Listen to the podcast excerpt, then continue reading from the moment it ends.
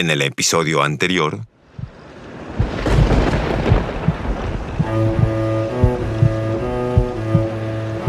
Oye, ¿hay noticias de Sadkiel?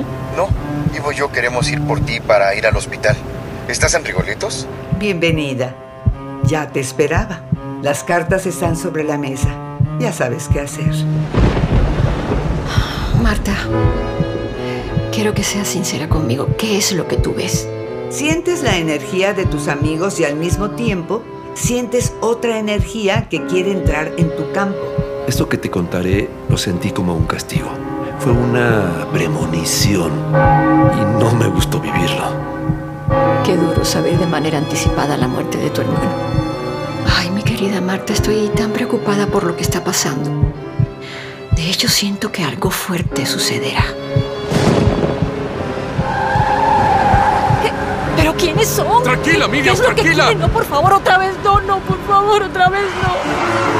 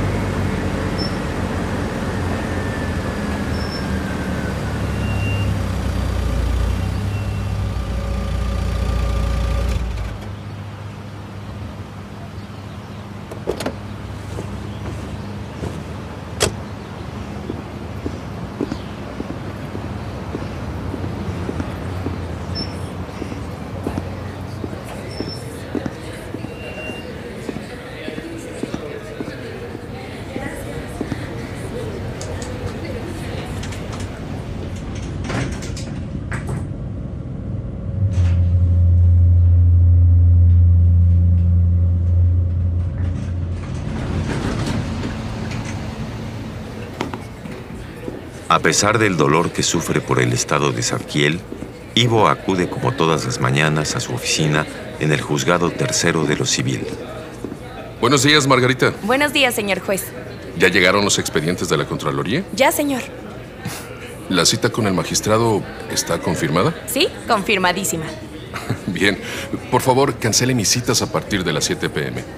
Voy a cenar con mi esposa. ¡Ay, qué gusto! Claro que sí, salúdela de mi parte. Ah, dejé en su escritorio una invitación del canciller Dunstan. Muchas gracias. Por favor, agéndelo. Sí, así lo haré, señor. No tarda en llegar el ingeniero José Durgalí. Por favor, páselo a mi oficina. Sí, señor. Ya está listo todo, licenciado. El señor Ricardo Sánchez y la señora Elizabeth García lo esperan en la sala de juntas. ¿Ya les ofrecieron café? Como siempre. Si todo está listo, por favor, acompáñeme para que tome nota. Sí, señor juez.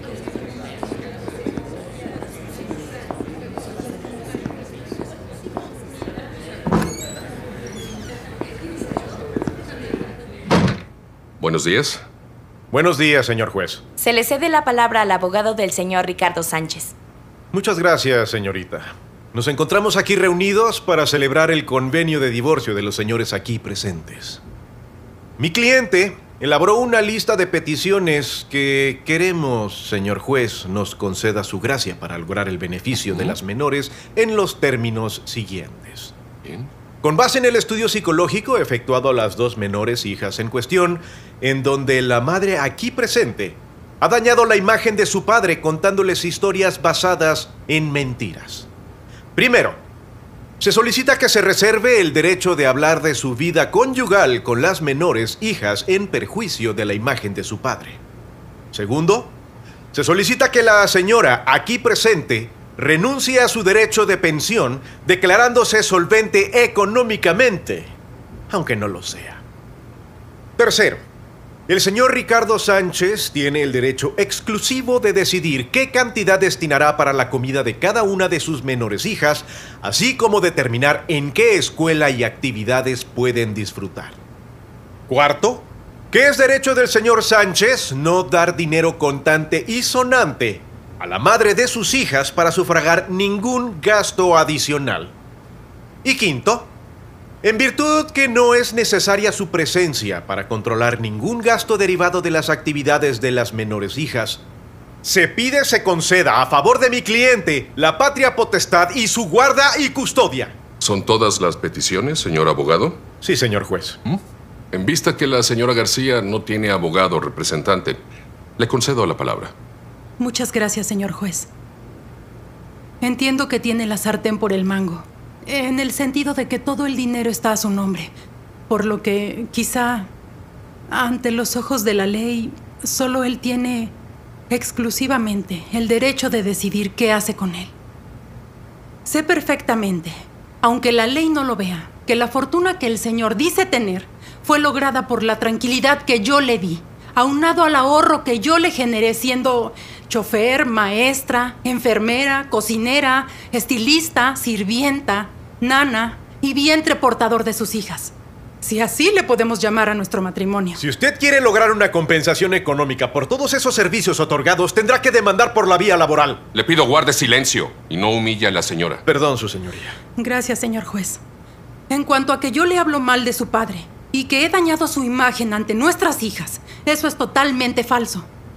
Se me ocurrió contarles la verdad disfrazada, como un cuento a dos pequeñas niñas de 5 y 3 años. Veía en sus ojitos incertidumbre por no saber exactamente qué estaba ocurriendo y qué pasará con nosotros. ¿Qué fue lo que les dijo? Hace unas semanas veía una película con mis hijas. Era una película de fantasía, donde el personaje principal tenía un novio y este tenía otra novia. La mayor de ellas preguntó, ¿por qué ese hombre besa a dos mujeres? A lo que yo le respondí, les voy a contar una historia. Una flor se enamoró de una abeja y decidieron tener florecitas. Pero esa abeja decidió visitar otras flores. La flor se puso triste, tomó a sus florecitas y se fue. Mis hijas se quedaron en silencio. Y la más pequeña contestó, eso fue lo que te hizo mi papi, ¿verdad? Las miré a los ojos y les dije que sí. Les hice ver que, aunque esa abeja visite otras flores y vuele a otras partes del mundo, las florecitas a las que ayudó a darles vida seguirán siendo sus hijas. Que no hay nada en este mundo que rompe ese vínculo, y ese vínculo se llama lazo sanguíneo. Les dije que su papá las amaba con toda el alma, pero que si papá y mamá ya no se querían, ese vínculo sí podíamos romperlo, porque a él y a mí no nos une la sangre, que él y yo no somos familia, formamos una familia. Y sin querer darles más explicaciones, les prometí que juntos velaremos por su bienestar, porque las amamos por sobre todas las cosas. Me pregunto si después de escuchar este pequeño cuento, el padre de mis hijas podrá verlas a los ojos. Señor juez, yo no pido nada para mí. Renuncio a lo que tenga derecho. Lo único que le pido al padre de mis hijas es que piense en ellas y no en su ego. Me parece justo, señora García. ¿Y en qué terminó la película? Ah, en que ella vivía feliz con sus hijas y encontraba el amor verdadero con la persona correcta.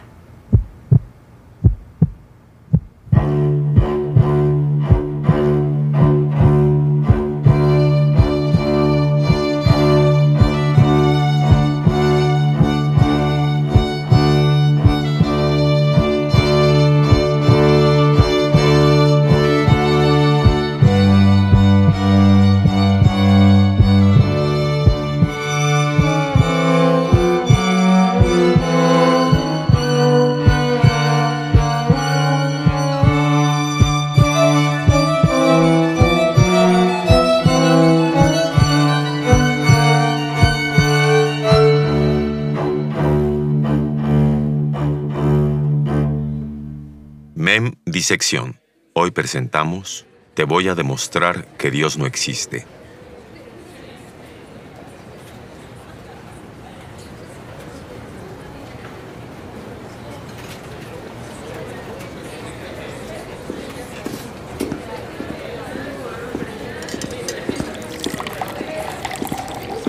Margarita, ¿ya llegó el ingeniero Durgali? Sí, señor, está en su oficina. Estaré ocupado. Por favor, no me pase llamadas. Claro que sí, señor juez. Sentado sobre un sillón negro de piel capitonada, Pepe espera a Ivo.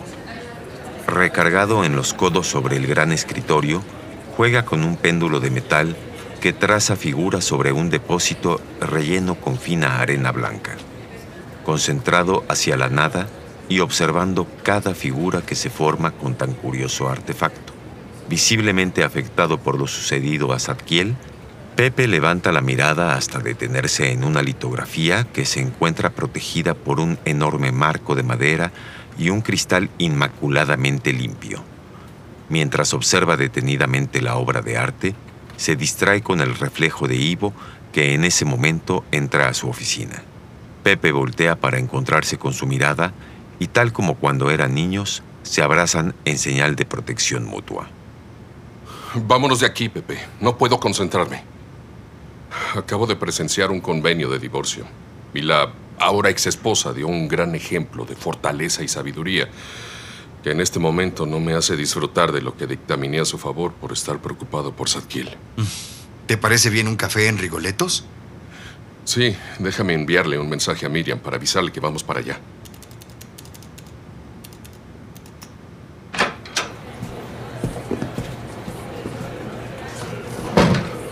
Margarita, cancele todas visitas. Sí, señor. ¿También la cita con su esposa? No, de eso yo me encargo. Está bien, señor.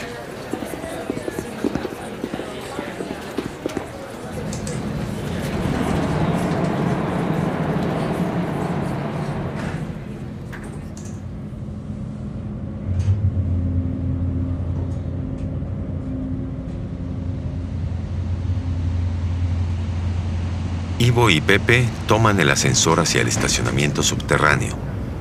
Después de bajar 11 pisos, se abren las puertas e Ivo desactiva la alarma de su auto y suben en él. Al salir del aparcamiento, son interceptados de forma violenta por dos camionetas color negro sin placas. Al instante en que Ivo se ve obligado a frenar el auto, mira desconcertado lo que ocurre.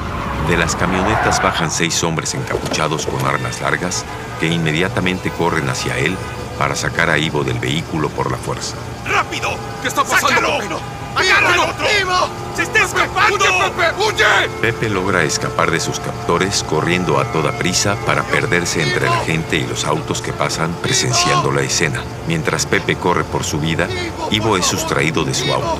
Oponerse al secuestro es en vano. Rápidamente, cubren su rostro con una funda de tela roja y lo suben a una de las camionetas que sin perder tiempo emprende la huida. ¡Por favor, a un lado! ¡Ivo! ¡Ivo! ¡Ivo! Horas más tarde, Buenas noches, señor juez. ¿Le gustó el paseo? ¿Quiénes son ustedes? ¿Qué quieren? Pues los queríamos a los tres, pero el padrecito prácticamente está muerto. Se nos escaparon. Pepe ya lo encontraremos.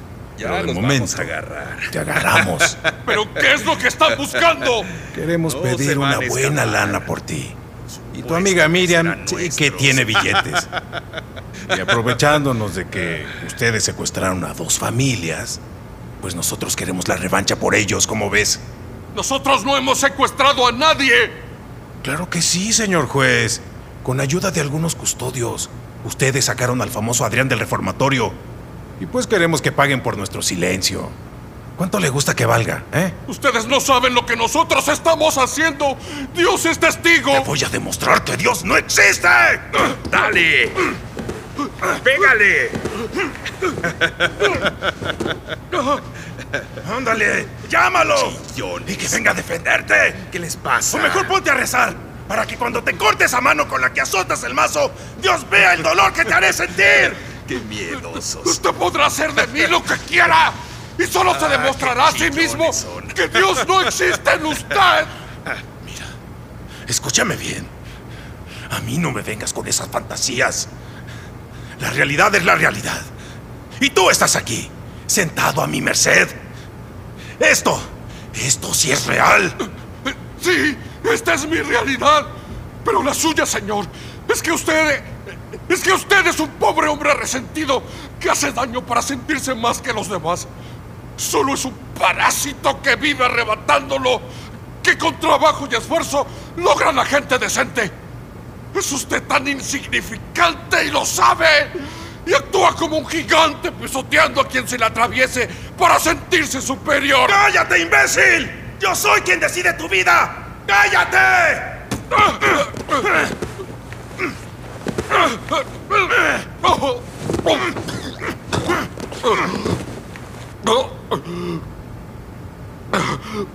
usted seguro lo maltrataron de niño. Y está tan resentido que toma venganza contra gente buena porque no tiene los pantalones para ponerse a trabajar. Y mucho menos para cambiar su vida. Prefiere la comodidad del robo y seguir tratando a los demás como lo trataron a usted. ¿A ti qué te importa? No te metas con mi vida. Eres un imbécil. ¿Tú qué puedes saber de mí? Yo. Yo soy en este momento el que tiene la decisión de que vivas o mueras. ¿Y pretendes que con lecciones de vida yo te perdone? ¿Eh? Entonces máteme. Para que confirme que es usted un huevón, poco hombre y abusivo. Que navega como entero de fuerte. Pues para tu tranquilidad, sí te voy a matar. Pero después de cobrar el rescate, ¿cómo ves?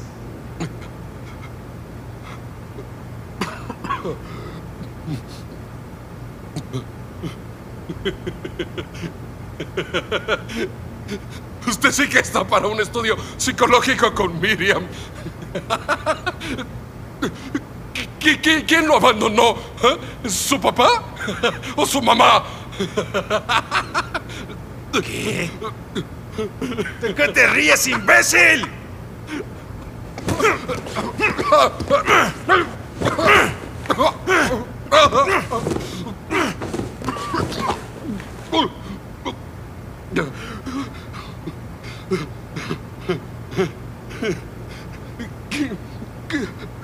¿Quién, de sus padres fue más vil? ¿Eh? ¿Cuál de los dos lo golpeaba? ¡Ya cállate, maldito estúpido! ¿Tú qué sabes de tener que aguantar golpes y humillaciones?